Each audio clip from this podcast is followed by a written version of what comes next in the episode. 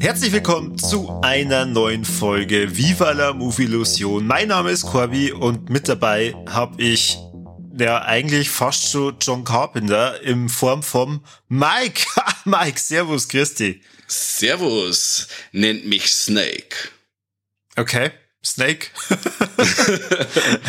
ist es ein Kompliment für die, wenn ich die hier mit John Carpenter vergleiche? Ja, auf alle Fälle. Ist ja einer von meinen, sag ich jetzt mit zwei oder drei Lieblingsregisseure, weil ich den sein Schaffen einfach vergöttert. Also das ist einer der, der den Titel Master of Horror auf jeden Fall verdient hat. Ja, dann ist es ja ein äh, schöner Zufall, dass wir heute auch noch glatt über einen Film von ihm reden. Cool. Aber es ist dieses Mal kein Horrorfilm. Trotzdem verlasse ich mich hier voll ganz auf deine Expertise. Ich habe den Film das erste Mal gesehen und ähm, das wirst du wahrscheinlich jetzt eh gleich in der Folge dann um die Ohren hauen, was, was mir eigentlich einfällt, dass ich so eine Ikone der Filmgeschichte erst so spät sehe, oder? Ja, ja, leider. Also wir haben halt wieder eine dieser Folgen äh, der Movie Virgins.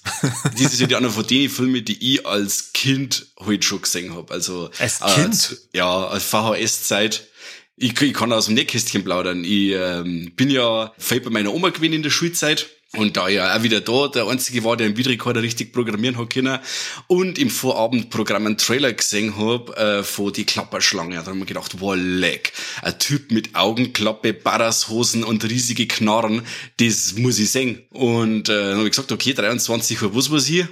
Ist der Film dann gelaufen und dann bin ich runter, hab den Videorekorder eingeschaltet, während mein Opa aber im Wohnzimmer geschlafen hat. Also das war schon richtig Mission Impossible mäßig, dass man sich Boah, da runterschleicht, die Videorekorder einschaltet, dann das in Kauf nimmt, dass dann das Lampe leuchtet und dann eventuell der Opa dann aufwacht. Aber es hat alles super geklappt. Und ich hab mir dann am Tag drauf äh, nach der Schule die Klapperschlange anschauen können auf VHS. Im Kinderprogramm. Im Kinderprogramm. Was wird ich noch gewesen sein? Zehni. Irgendwie so. Okay. Also ich äh, kenne den schon sehr lang. Und dann war, das ist sehr kurios. Weil die Klapperschlange ist einer von die zwei Filme, die mein Vater gesehen hat zu der Zeit. Und der, der gehört übrigens noch Mad Max, äh, ja gut, eigentlich drei Filme, Mad Max 1 und 2, hat mein Vater auch noch gesehen gehabt. Und da habe ich dann gesagt, hey Pap, ich hab mir die Klapperschlange angeschaut. Ja, wow, das ist nur einer von die Guten, das ist nur einer von die Guten. Also den kennt sogar mein Pap. Äh, Mad Max 2 habe ich auch schon mal gesehen, Mad Max auch. Das heißt, da hätte ich nur eher drüber reden können als über die Klapperschlange.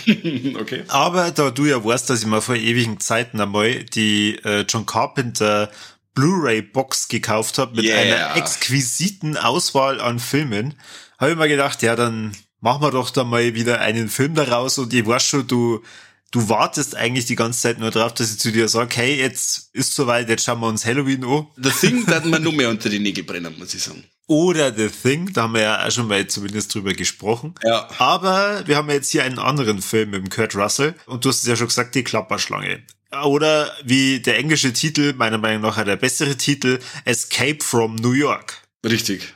Also viel bessere Titel. Das nächste Nähkästchenplauderei, ähm, die Klapperschlange. Warum die Klapperschlange? Vor allem, wenn man oben ohne sagt, dann Kurt Russell hat er ja ein Cobra auf der Brust und keine Klapperschlange, oder?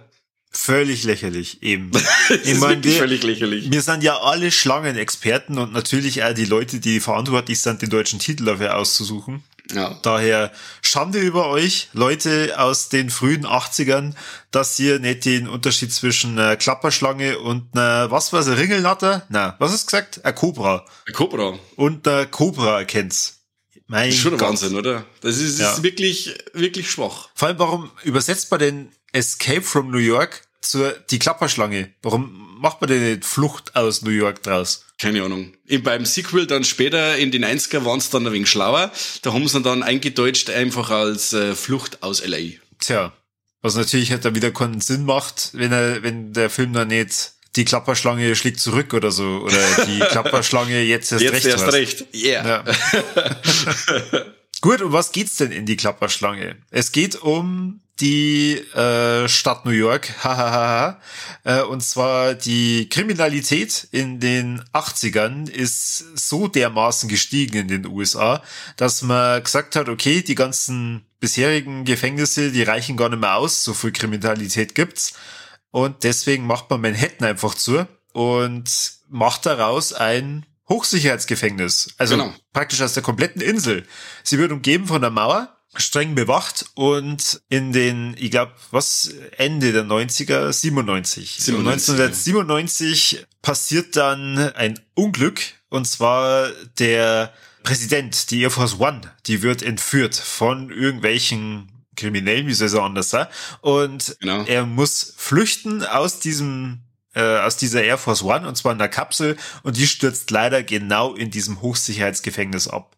Oh, oh. In der Zwischen oh, oh, genau, richtig. In der Zwischenzeit sieht man, wie unser Protagonist, der Snake Plissken, äh, gefangen genommen worden ist und in diesem Hochsicherheitsgefängnis ankommt und da ja sein sein restliches Leben tristen soll, aber er hat schon einen gewissen Ruf und deswegen wird er dazu verdonnert, dass er den Präsidenten retten soll. Mhm. Das, glaube ich, beschreibt den Film schon mal ganz gut. Hervorragend. Ja, dann geht's los, die wilde Sause. Ja, dann rüsten sie aus. vielleicht muss man dazu ein bisschen sagen, ganz so freiwillig äh, geht der Snake nicht auf die Reise, oder? Gar nicht. Sie sitzen ja am Messer auf Brust und sagen dann, alter Schwede, du kriegst jetzt von uns was injiziert und wenn du das nicht machst und bekommst nicht innerhalb von, äh, was waren's? Wie viele Stunden? 24, 24 Stunden? Oder? 24 Stunden wieder zurück. Dann äh, brauchst du gar nicht mehr zurückkommen, weil dann fällst einfach dort um und bist hier, weil, genau.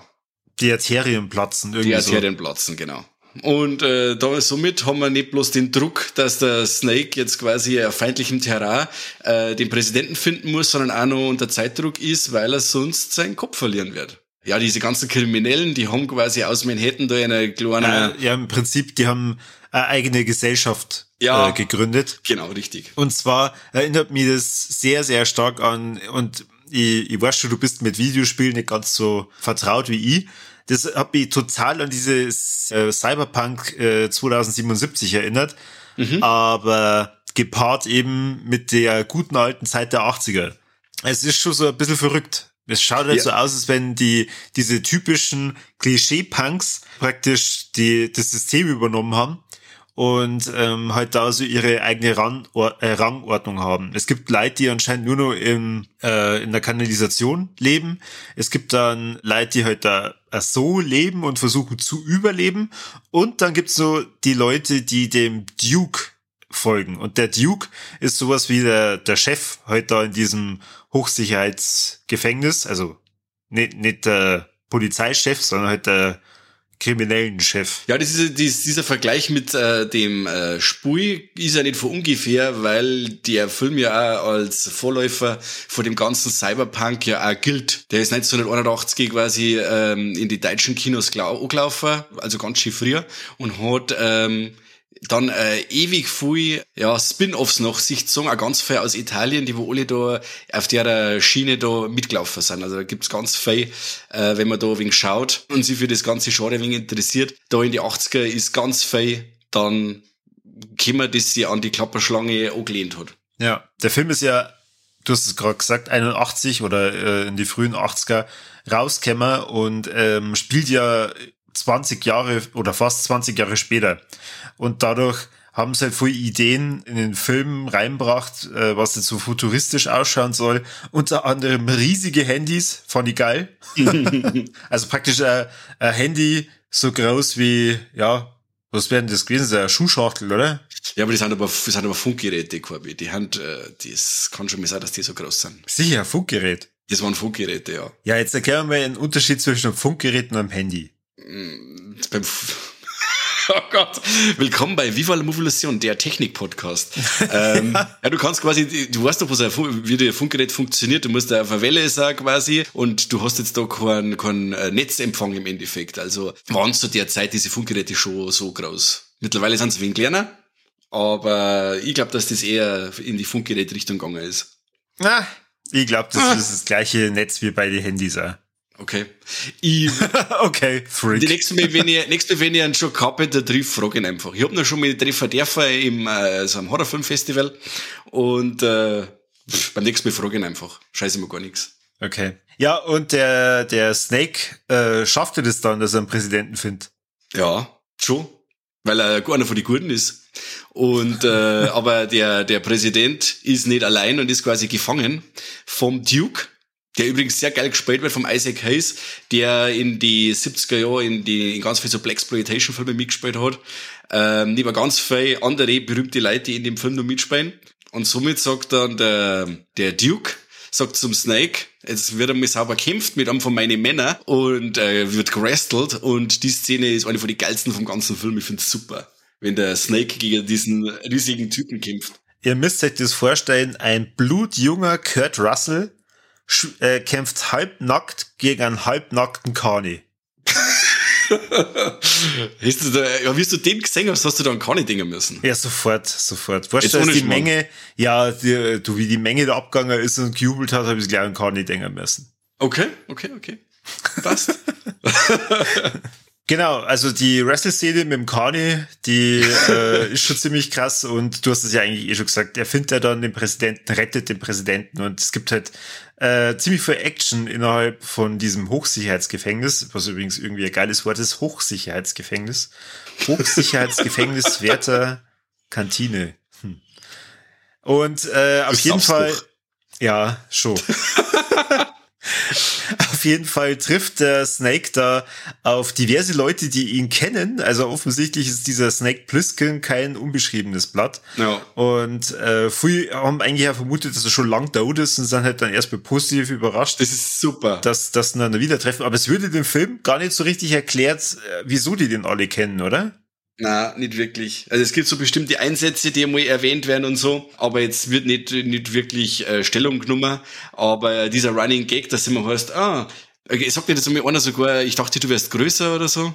Also ja, dieser Snake, diese, diese, dieses Worldbuilding um einen Snake rumdum, also das soll uns schon als Zuschauer schon sagen, dass das einer mit die dicken Eier ist. Also dieses Männerbild, das der, der Snake repräsentiert, ist schon ja, sehr 80er und äh, dann dieses, ja, ich meine, du bist tot, aber jetzt bist du immer noch da, weil du bist ja so ein, schon ein harter Typ und so. Also es wird schon alles so in die Richtung drin, dass der Snake quasi die dicksten Eier im Stall hat.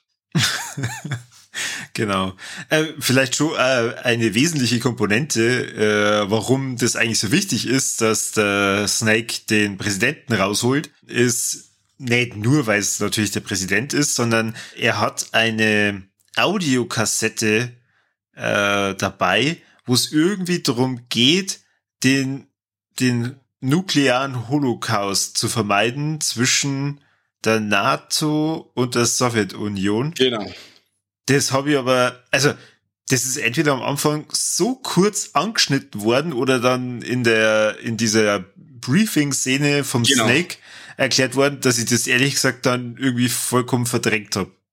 Ja, es ist ja eine Nebensache. Es ist ja wichtig, dass Snake eine und äh, dann die Besen auf den Snake und dann dieser Überlebenskampf. Das ist ja eigentlich das, das Primäre. Also alles andere ist ja eher Nebensache. Ja, und auf jeden Fall, ob der Snake nicht nur den Präsidenten retten kann, aus dem Hochsicherheitsgefängnis rauskommt und den nuklearen Holocaust verhindern kann, Darum ihr euch dafür schon auch den Film anschauen. Und wir reden jetzt so ein bisschen über die ganzen Trivia-Facts oder ich, ich lasse mich jetzt hier mal berieseln, weil das erste, äh, was ich dich gleich mal fragen wollte, du hast vorhin gesagt, neben dem äh, Kurt Russell und dem Isaac Hayes äh, oder Hayes spielen noch viel andere bekannte Schauspieler mit. Also den einzigen Schauspieler, der mir da bekannt vorkam, war nur der Harry Dean Stanton. Das ist okay. ja The Brain, der Harold Hellman und der genau. Rest war für mich, ja, weiß ich nicht, jetzt nicht Ach, so bekannt. Okay, okay. Also, wie gesagt, der, der, der Hawk, der Lee van Cleef, das ist ja einer von die, ich glaube, glorreichen sieben meine war das sogar. Dann äh, der Ernest Borgnine, den kennen wir aus Magnum, die alte geile Serie mit Schnauzbart, Tom Selleck. Donald Pleasence, den musst du doch kennen, du hast doch Halloween schon mal gesehen, den ersten Teil, oder? Oder den zweiten, oder den vierten. Zirp, zirp, bitte hier Zirp einfügen. Ja, äh, ja also ich hab dir umsonst gesagt, äh, du, du brennst wahrscheinlich irgendwann drauf, dass wir über Halloween reden. Ja, der Donald Pleasence ist ja quasi der Widersacher von Michael Myers, der, der Psychiater, der ihn quasi jagt nachdem er aus der, aus der Anstalt entflohen ist. Also eine große Genre-Ikone, Donald Pleasence. Hat er in ganz viel, ähm, oder hat auch noch in dem John Carpenter-Film äh, Fürsten der Dunkelheit zum Beispiel mitgespielt. Ganz ein starker Mann, ganz viele Genre-Filme gemacht, leider schon gestorben. Dann Adrian Barbeau, kennst du die auch nicht? Na. Okay. Die wiederum hat einem John Carpenter-Film mitgespielt, und zwar in The Fog. Und war eine Zeit lang mit dem John Carpenter liiert. Die waren nämlich verheiratet. Mhm. mhm. Cool. Dann diese, ähm, ja, ich weiß jetzt nicht, wie der heißt, aber einer von diese, die äh, Schergen, die um einen Hawk äh, rundum sind, da in dem Militärgelände, das ist der, der Tom Atkins. Den kennt man auch aus Halloween 3 oder die Nacht der Ach, Creeps. der Mr. Bean. Mr. Bean? Ja, oder? Rowan Atkins ist es. Ah, Mist, okay. Mann, oh Mann, jetzt bitte hier. Corby, du machst mich fertig. Ja. Tom Atkins ist einer von den größten Schauspielern der 80er. Keiner tragt einen Schnauzbart mit solch einer Würde wie der Tom fucking Atkins. Na, keine Ahnung. Voll. Ich habe sogar, ich hab sogar ein T-Shirt, wo drauf steht Tom Atkins Rules, weil er es wirklich tut. Also, Corby, ich gebe jetzt noch mal Listen. Ich wirklich, der, ja, ja, ich muss, ich muss mit dir was unternehmen. Tom Atkins muss man kennen. Muss man. Na. Also, wo hat der äh, My Bloody Valentine 3D, den habe ich gesehen. Genau, ansonsten, genau. ansonsten kenne ich da keinen einzigen Film. Ja, aber die Nacht der Creeps muss man gesehen haben. Ganz großer Aha. 80er okay. Zombie-Film oder Science-Fiction-Zombie-Film. Oder Halloween 3, den, den hasst zwar gefühlt jeder, aber ist, finde ich, einer von den besten, ja gut, Halloween-Filme, er ist halt einer von denen Filme ohne Michael Myers oder der Film ohne Michael Myers und den hasst eigentlich jeder, aber der Film selber ist super. Nur das Problem von dem Film ist halt, dass er den Titel hat. Wenn jetzt halt wie der Untertitel Season of the Witch nur so heißen darf, dann ähm, war das ganz was anderes. Aber auf diese, dass die ganzen Halloween-Fans sagen, ja, Halloween ohne Michael Myers ist scheiße, wird der leider immer verteufelt. Mhm. Aber wie gesagt, Tom Atkins soll jetzt jeder mehr aufschreiben. Cooler Typ, habe ich auch schon mit getroffen. Ein unglaublich netter älterer Herr. Was wir noch haben, das ist ähm, hinter die hinter der Kamera. Beim Drehbuch hat auch ein Bekannter mitgeschrieben mit dem John Carpenter, und zwar der Nick Castle. Kennst du Nick Castle? Na. Gut, das ist der Michael Myers Darsteller aus dem ersten Halloween zum Beispiel. Ja, also, ey, wer, also du äh, nochmal, ich habe Halloween noch nicht gesehen. Also woher soll ich denn das wissen? Also ja, du hast jetzt schon, schon vier oder fünf verschiedene Verweise innerhalb von dieser Folge auf Halloween gebracht. Ja, aber er hat, also, er hat andere Sachen auch noch gemacht. Das ist so, als, als, also, als das zu erwarten, dass jetzt innerhalb von diesen zwei Minuten, wo du mich gefragt hast, mir die Filmstelle anschaue, dass ich dann sage, ah, jetzt hat der, ja, das ist doch der Michael Myers Darsteller. Ja, du hast recht, das ich ist er. Ich kann's halt einfach nicht glauben, Corby, es tut mir leid. Ich gelobe Besserung. Äh, ja, hinter der Kamera Dean Candy, mit dem hat er auch The Thing gemacht, zum Beispiel John Carpenter. Hat der bei Halloween Und, mitgespielt? Na, aber nicht? er hat die Kamera geführt in Halloween. Ah. und nur etwas, ganz was Cooles, das weiß man nur, wenn man den Film auf Englisch schaut, und zwar diese Stimme am Anfang, die quasi da diese Ausgangslage erzählt, das ist äh, Jamie Lee Curtis, die, äh, mit der er äh, Halloween gemacht hat, die Laurie Strode aus dem ersten Halloween. Also der John Carpenter. Jamie Lee Curtis habe ich schon mal, äh, habe ich schon mal gehört. Ja, unbedingt, also du wirst doch Freaky Friday gesehen haben, oder? Welchen der ungefähr 800 äh, verschiedenen ja, den, Versionen? Den Freaky Friday mit der Lindsay Lohan. Das einer von den Guten. Der war lustig. Okay. Okay. Quasi unfassbar. Freaky Friday. Kommt sogar jetzt an der Sequel. Bin ich gespannt. Ja, okay. auf jeden Fall schaut der John Carpenter ganz viel Leid um sich, mit denen ich vorher er quasi schon was gemacht hat, Halloween und so. Oder halt dann auch später wie The Fog oder die Fürsten der Dunkelheit und natürlich allen voran natürlich ein, ein Kurt Russell, mit dem er ja auch dann im Ganzen jetzt bis auf drei Filme gemacht hat, eben The Thing, die Klapperschlange und auch den ganz starken Big Trouble in Little China. Also äh, ein richtiges Dream-Team ist um den Film versammelt. Du äh, hast ja einen ganz wichtigen Film ausgelassen, da habe ich mir sogar einen Trailer dann angeschaut. Kurt, mit Kurt Russell oder was? Ja, John Carpenter und Kurt Russell haben zusammen den Film Elvis, Elvis gemacht. Ja, ja, genau. Grandios, genau. wirklich. Also Kurt Russell ist schon ein sehr begabter Schauspieler. Ich möchte fast behaupten, dass das einer von meinen absoluten Lieblingsschauspieler ist. Ich liebe Kurt Echt? Russell. Auch den, in dem, in dem Nikolaus-Film auf Netflix finde ich ihn auch super cool. Mag ich total gern. Ich weiß nicht mehr, wie der geheißen hat. Christmas Chronicles oder so. Aha. Also ich mag den. Auch wenn man da äh, äh, Videos sagt oder irgendwelche Clips von ihm, wo privat auch mit, mit seiner Frau Goldie Hawn und so auf einem äh, Weingut da, also immer wenn er, wenn Leute auf ihm zukommen, er ist immer freundlich, er lacht immer, er ist, ja, ich finde einfach alle seine Filme allgemein, also dieser Big Trouble in Little China, da spielt er sich an Wolf, er ist super cool und ähm, ich mag den. Also ich kenne den ja, mein, meine Be Beginne der, der harten Filme, in Anführungsstriche, ja. äh, waren die ganzen Tarantino-Filme.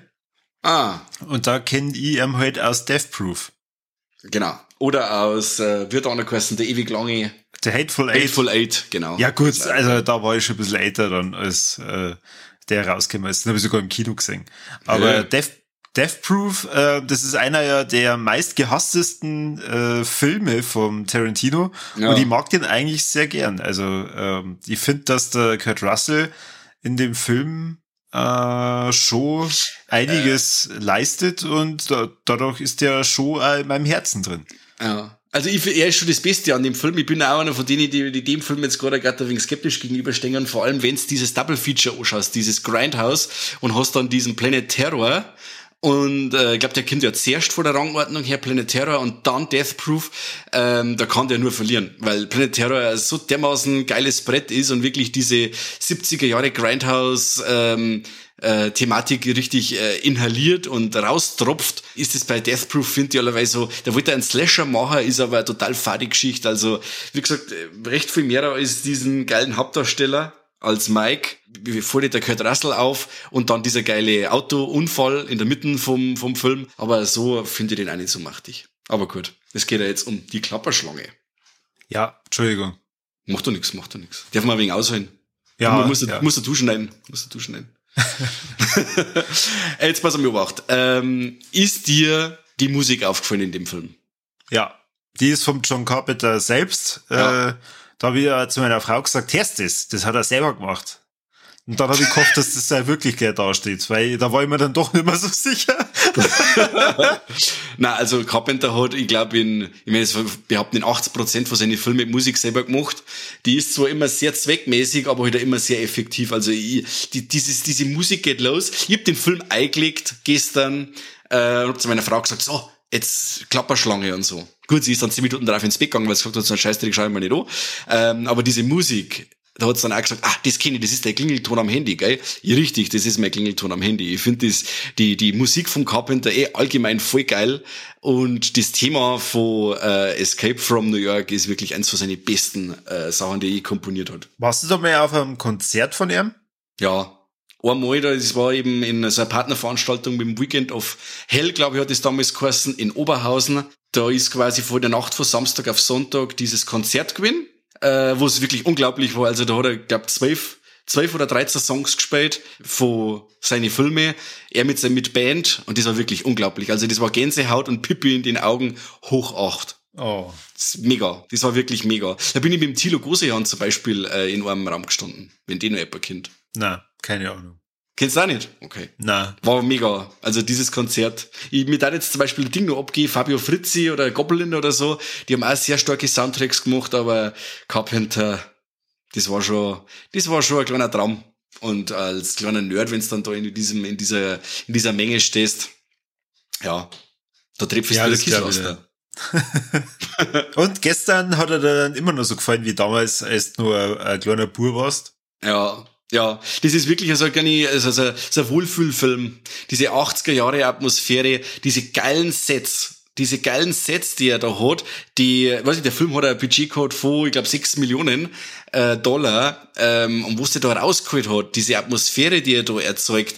Also, toller Film. Dann die Musik dazu, diesen Kurt Russell als Hauptdarsteller, diese coole Inszenierung von diesem Film allgemein. Diese, er ist immer sehr ruhig, auch wenn die, die Action-Szenen, die sind sehr lang gehalten, sehr lange Kameraeinstellungen, finde ich super. Das wirkt voll geil. Also, das war halt nur jenseits von äh, Schnittstaccato-Action, wie man es dann später 90er oder dann bis heute äh, eben auch Code hat und immer noch hat. Und diese Inszenierung, ich finde es einfach super. Und ähm, es wird jetzt dann auch ziemlich schwierig beim Flop äh, vor dem Film, weil ich mich da ganz schön hart tue und ich hab wirklich ewig überlegen müssen, wo sie da jetzt nimm. Aber ich bin jetzt äh, Ja, eine Sache, wir mal raussuchen müssen, aber das ist wirklich einer von meinen absoluten Lieblingsfilmen. Ja. Sehr tolles okay, Ding. gut. Da muss ich aufpassen, dass ich nicht allzu kritisch bin. ähm, aber, Na, du. Und also, wie sei bitte, weil ich, ich, du tust mir jetzt da nichts an, weil wenn dir nicht so gut gefällt, aber ich muss da immer wieder schwärmen. Und äh, wie gesagt, mir da als Kind schon voll taugt und es ist ein Film, der immer weiter wächst und ich habe mir jetzt da wieder angeschaut und habe wieder einen riesen Spaß gehabt. Ich versteh's und ich wollte jetzt eigentlich gerade die ganze Zeit das mit dem Szenenbild nur kommentieren, weil ja. das war wirklich beeindruckend. Also ähm, ich habe dadurch, dass wir ja schon ein paar Mal über John Carpenter gesprochen haben und irgendwie habe ich das so im Gedächtnis, dass er nie so richtig viel Budget gehabt hat für seine Filme. Ähm, haben wir dann auch gedacht, oh, wie werden es denn das jetzt dargestellt haben äh, mit Manhattan und mit New York und dem ganzen Drum und Droh und gleich ja die erste Szene, wo man ja ähm, die die Insel im Hintergrund sieht und dann äh, wie äh, welche versuchen da zu flüchten auf so einem Boot ähm, und dann der Hubschrauber kommt und die anschießt habe ich mir gedacht, wow, das schaut ja eigentlich richtig geil aus. Und dann auch, wenn so die, die Kamera dann drüber fährt und wenn man dann die Freiheitsstatue sieht und so, krass, also sehr beeindruckend. Und dann, wenn es äh, die Szenen innerhalb von diesem Hochsicherheitsgefängnis zeigen, ich meine, das ist ja im Prinzip Manhattan, die Stadt, mhm. äh, sehr beeindruckend, äh, wie das alles ausschaut. Und ich meine, zu der Zeit, ähm, wo man nicht viel mit CGI oder halt eigentlich gar, gar nicht mit CGI gearbeitet hat, ist das schon gigantisch. Und dann auch nur für 6 Millionen Dollar. Äh, Hut ab. Ähm, ja. Sehr, sehr, sehr geil. Bin ich voll bei dir. Vor allem, wenn man dann sagt, wo es da überall alles rumliegt an Schrott und was weiß ich. Ja gut, da sagt man, das ist nur Schrott, aber das muss er erst mal herbringen. Dann überall brennt der Feuer, dann die Ausleuchtung ist Wahnsinn. Dann dieses, wenn er auf dieses äh, Frackel kommt von diesem Flugzeug. Super authentisch, schaut, schaut super aus, was du sagst, wow. Muss alles unglaublich viel Geld gekostet haben. So aufwendig und äh, authentisch, wie das ausschaut. Also, da bin ich voll bei dir. Ja. Das ist wirklich mega. Ja. Und dann auch noch diese Bedrohung die ganze Zeit rundherum. Also, dieses, weil er ist, wie gesagt, er ist allein und dann immer wieder kennen Leute und, und, und reden mit ihm, die dann auch ganz oft das Zeitliche segnen müssen und dann kommen sie vom Gully aus, dann kommen sie durch die Wände und äh, also dieses, dieses Bedrohungsszenario ist wirklich immer gegeben. Also es ist immer, man hat immer Angst um einen Snake, man weiß zwar, er ist ein cooler Hund und hat richtig dicke Eier, aber die Besen haben in der Überzahl und kommen von überall her. Wir haben halt auch wieder viel so Belagerungsthematik, die man auch äh, vorher schon gehabt hat bei ähm, Assault, Anschlag bei Nacht, wo man sich auch gerne in unserer Podcast-Episode anhören darf dazu ist auch wieder da und äh, aber es war so Horror-Elemente sind mit dabei. Er hat quasi nicht ganz ohne Horror auskommen können, wenn es diese diese fertigen Freak-Sex und dann die Musik dazu, diese Ausleuchtung, es wird, ist teilweise schon gruselig, finde ich. Also wieder ganz, ganz, ganz ein schöner Film. Das habe ich am Anfang auch gedacht, dass es eher so vielleicht in diese Horror-Richtung geht. Aber mhm. ich finde, gerade so zur Mitte vom Film schlägt schon sehr deutlich halt um in eher, okay, es äh, soll jetzt vielleicht eher so ein Actionfilm sein. Ja. Ja, fand ich jetzt aber eigentlich äh, überhaupt nicht schlimm. Ich, das, das Setting und die Geschichte drumherum, die haben mir gut gefallen. Aber ich, ich heb mir das dann auch für die, die Tops und Flops dann auf. Okay. Was ich nur sagen wollte ist, als er losgegangen ist, habe ich mir dann ich, ich weiß nicht genau warum, aber ich habe mir sofort die Frage gestellt, ja, gibt es da eigentlich ein Remake? Also äh, hat das in der Zwischenzeit schon jemand aufgriffen und dann nochmal neu gemacht? ich habe es jetzt auf Wikipedia gelesen, dass ähm, es ja wirklich ein überarbeitetes Drehbuch gab und äh, der Robert Rodriguez äh, das eigentlich angeboten bekommen hat oder, oder machen wollte, aber bisher nicht umgesetzt hat. Ich würde es jetzt aber nicht schlimm finden, wenn das nicht mehr passiert. Okay. Es ist nämlich ja so. Äh, auf den muss ich jetzt schnell selber schauen. Und zwar gibt es nämlich einen Film, der heißt Lockout. Sagt dir der was? Na. Mit dem, äh, jetzt ich, wie heißt jetzt der Schauspieler? Mit dem, mit dem Schauspieler Guy Pierce. Und da gibt's äh, dieses, der, äh, ein Film von 2012, der fast dieselbe Handlung hat wie äh, die Klapperschlange. Und äh, der Film ist, glaube ich, sogar vom Luc Besson, wenn mir nicht alles täuscht. Äh, in dem Film muss der, der Guy Pierce die Präsidententochter von einer Raumstation retten, in der die eigentlich ein Gefängnis ist. Und äh, die Prämisse liegt so nahe an die Klapperschlange und an dem Drehbuch, dass der Luc Besson später an John Carpenter äh, einiges an Kohle zahlen hat müssen, weil äh, wegen Plagiatsvorwürfe. Der Carpenter mag eh gern Geld verdienen und schreibt seinen Namen gern irgendwo hier und äh, das war natürlich warmer Regen. Mhm. Aber den, kennst du den Film zufälligerweise? Na. Der war zum Beispiel sehr gut. Also, den habe ich damals auch im Kino gesehen und so. Und äh, ist auch ein ziemlich cooler Actionfilm mit coole Sprich und äh, ja, ist, ist sehr nahe am, am Carpenter-Film. Aber halt auch ist so wenig moderner und mehr Action und mehr Krach. Kann man aber auch schon. Genau. Also hättest du jetzt äh, trotzdem, äh, also ich, äh, ihr habt es verstanden, der, der Lockout spielt ja dann wahrscheinlich eher äh, in äh, einer abgespacederen Zukunft, aber hättest du jetzt gern so, so ein Remake gehabt, also direkt von die Klapperschlange? Äh, gern. Also ich habe gegen Remakes allgemein nix äh, wenn es gleich gemacht sind. Und äh, man kann das bestimmt in der für die heilige Zeit, weil es gibt ja in die Klapperschlange eben ähm, viel so äh, soziale und politische, kritische Untertöne, das kann man da für die heilige Zeit super machen. Vor allem auch ein Gefängnis mit der Mauer rumdumm. Weißt schon wegen so diese, diese Trump-Politik aufgreifen oder so. Also man mhm. kann da schon ziemlich cool was draus machen. Es hat ja schon mal was geheißen, dass ein Remake kommt mit dem Charlie Hunnam als äh, Snake Plissken. Dann hat es wieder geheißen, der Sohn vom Kurt Russell so in der Spain. Ähm, der schaut immer unglaublich ähnlich. Wenn ihr müsst mit googeln, ich habe jetzt den Namen nicht da, googelt selber, keine Ahnung. Ähm, der, der Pur vom Kurt Russell schaut ihm sehr ähnlich, äh, kann auch, äh, die Rolle sicher übernehmen. Der war in, jetzt war für die Marvel, in der Serie, ähm, mit dem Falcon and the Winter Soldier war er der, der Fake Captain America. Ah, okay. Aber weiß jetzt den Namen nicht. Ist aber mhm. sein Vater wie aus, aus dem Gesicht geschnitten. Okay. Ja, schön. Also wie gesagt, von mir aus Remake immer gern. Und was du vorhin noch gesagt hast wegen Budget. Ich finde ja, dass desto geringer das Budget vom Carpenter immer war, desto besser waren die Filme. Äh, jetzt zum Vergleich, das äh, Sequel, Escape from L.A., hat 50 Millionen gekostet. Und jetzt schaust du den Film mal an. Also das ist so ein Fall, wo ich sage, da musst du vorher was drungen haben oder musst während des Films was dringen, weil der wirklich...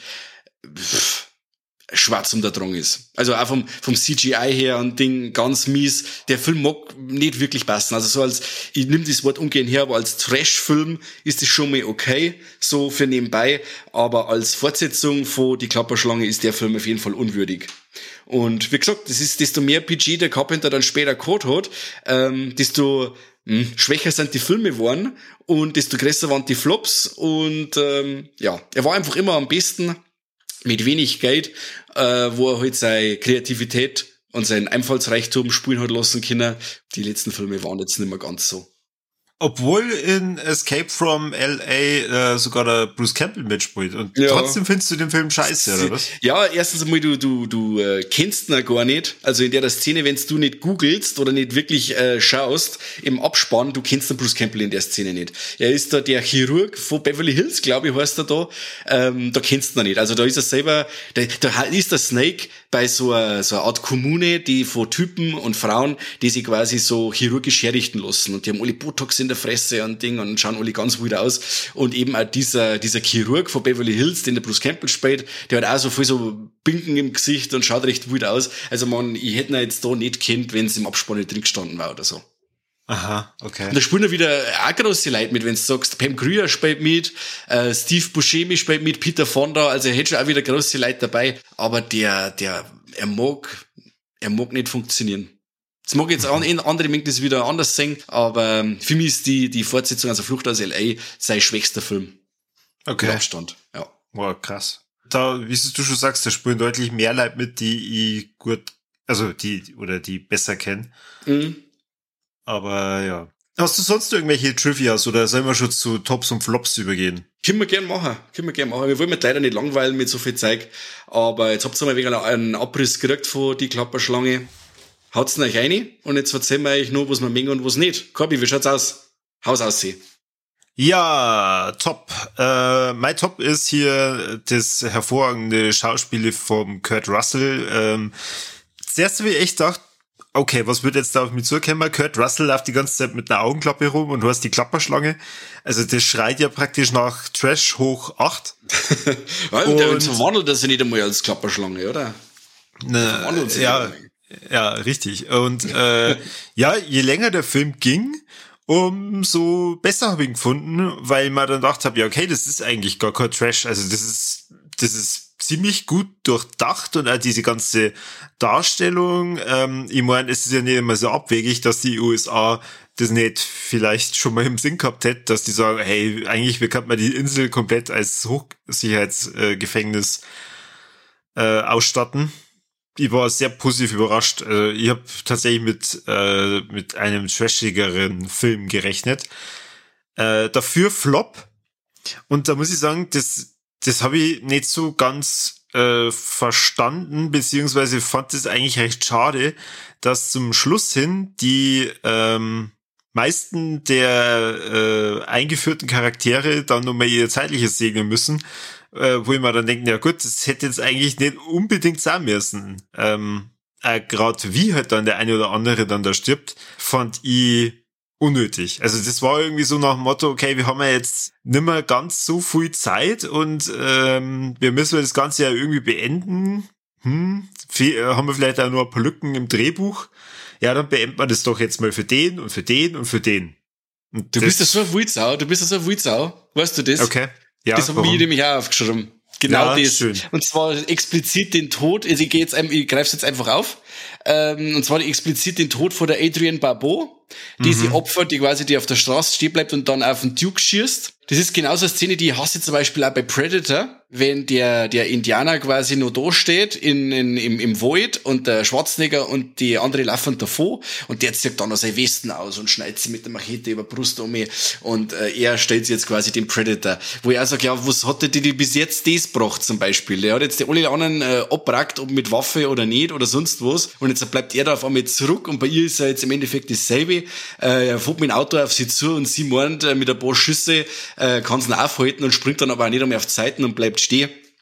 Das nervt mich. Vor allem, weil ich Adrian Barbeau eigentlich immer gern mag und sechs Seiten gern sterben.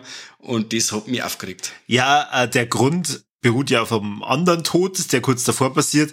Den ja. habe jetzt ich halt auch total unnötig gefunden. Vor allem, er ist ja die Figur, die ja die anderen dann sagen möchte, okay, passt auf, wo sie hit äh, tritt und so, das sind überall Minen. Ja, ja. Und die, die laufen aber einfach weg und da wischt's nicht und er erwischt's. Das ist irgendwie, weiß ich nicht. ja, verstehe. Das äh, bin ich voll bei dir. Ja. Zwei Trotteln, ein Gedanke. Ja. Und was ist dann dein, dein Top? Mein Top ist äh, alles andere. Also, okay. Ähm, wie gesagt. Also äh, äh, praktisch äh, der nukleare Holocaust. ja, vor allem, man darf schon ein wenig ausholen. Vor allem, es muss ja um was gehen. Es darf, weißt du, der Präsident allein, pff, dann den ersetzt man halt. Aber es geht ja quasi auch um, um, um äh, ja, die, den Weltuntergang im Endeffekt und äh, da braucht man den besten Mann und da braucht man einen Snake. Also man darf schon ein wenig großkotzig ausholen. Er übernimmt sie auch nicht äh, vor dem von seiner ja, Prämisse her. Also ich finde, dass das schon nachvollziehbar ist und äh, irgendeinen Aufhänger braucht man. Und dann gerade zu der Zeit eben auch mit Kalten Krieg und was weiß ich, da äh, hat das dann meine schon recht gut reingepasst. Mit Leuten sowieso Angst gehabt vor der Atombomben und, und hin und her. Ja, Oder? stimmt. Ja, zu der Zeit war das ja. Mh. Genau. Ja, und wie gesagt, also die, der, der Soundtrack ist mega. Diese Sets haben wir mir zwar eh schon gesagt, alles wunderbar. Ausleuchtung, Kamera, wow, Bam, Schauspieler. Ich liebe den Film. Ich liebe ihn. Ich liebe einen Carpenter, ich liebe die Klapperschlange, ich liebe einen Kurt Russell. Wow, Bam. Ja. Sehr schön, sehr schön. Wir haben ja selbstverständlich unseren Triple Threat und in die 80er schneidet der meistens etwas besser ab wie in der jetzigen Zeit. Darum gehen wir es mhm. einmal kurz durch. Hammer mir Titten. Ah, jetzt, na. Ah, krass, okay. Aber na. dafür haben wir bestimmt Trompeten. Ah, nicht. Es wird nicht trompetet. Ah. Und wie schaut's aus mit tote Tiere? Mm, ah, nicht. Ist eigentlich schon komisch, oder? Die hätten da ruhig ein bisschen dafür sorgen können, dass in diesem Hochsicherheitsgefängnis irgendwo einmal eine Farm ist oder irgendwie so. Oder ich weiß ja jetzt nicht genau, wo der, ähm, äh, wie heißt der denn jetzt so? Ist es im Central Park? Ich glaube schon, oder? Ich weiß nicht. Ich weiß nicht, aber wahrscheinlich. Central Park ist frei. Und ich vermute es einfach mal, der Central Park liegt in Manhattan. Ich weiß es nicht. Ich war noch nie in New York. Achtung, äh, Achtung, gefährliches Halbwissen. Ja. Der Podcast. Der, der Podcast, richtig. Aber, ja, gut. Das heißt, von unseren drei Ts haben wir keine erfüllt. Da darf sie dir äh, John Carpenter schon mal ein bisschen mehr Mühe geben. Äh, als pass mir auch, die geht jetzt eine steile These ein. Ähm, ich glaube, dass du nicht, ich glaube, dass du den Arm Carpenter-Film an Busen siehst. Nicht den Arm. Das ist einfach nicht sein Fall. Ich glaube, in, in, in John Carpenters Vampire sagt man mal einen Arsch. Aber okay. Busen sechst du in, in glaube ich, in keinem von seinen Filmen. Da jetzt sogar Wetten eingehen. Uh, Sechs okay. Szenen genauer so, also das ist, das ist nicht seins. Er ist nicht Hat so das der, nicht so, oder was? Na, na, na. Er mag mehr so coole Typen inszenieren, ein wenig Horror und ein wenig Okay. Belagerung. Mei, nicht, nicht jeder muss den drei Thesen sprechen. Und äh, deswegen hast du dir trotzdem lieb. Schon. Und wenn euch da draußen, wenn's eh jetzt gerade sagt, hey, was redet denn der für ein Scheiß in dem und dem Film, da sagt man einen Busen, einen Arsch, einen Zipfel und äh, Viecher bringt auch noch um, dann schreibt uns das. Weil in die sozialen Netzwerke kann man gern mit uns Kontakt aufnehmen. Man darf gern äh, Glocken drücken, man darf ähm, uns positiv bewerten und natürlich auch ein äh, zahlungskräftiges Steady-Abo abschließen. Bitte. Bitte. Und wenn ihr Tipps habt, was für ein anderer Ort oder eine andere Insel als super Hochsicherheitsgefängnis abgeben würde, dann schreibt uns das weil vielleicht machen wir dann da einfach ein Remake. Das ist gut, das ist, das ist eine gute Sache, ja. Bin ich gespannt, was Ja. die Leute das aussehen. Wahrscheinlich schreibt kein Mensch, aber schauen wir mal. Ah, Kim, dann lassen wir dann irgendjemanden mit zwei Augenklappen gegen einen wresteln. Gegen einen Godzilla-Kämpfer oder so. Ja, oder so. Na gut, dann vielen Dank fürs Zuhören und bis zum nächsten Mal beim besten Podcast der Welt. Servus und habe Dere. Bis zum nächsten Mal.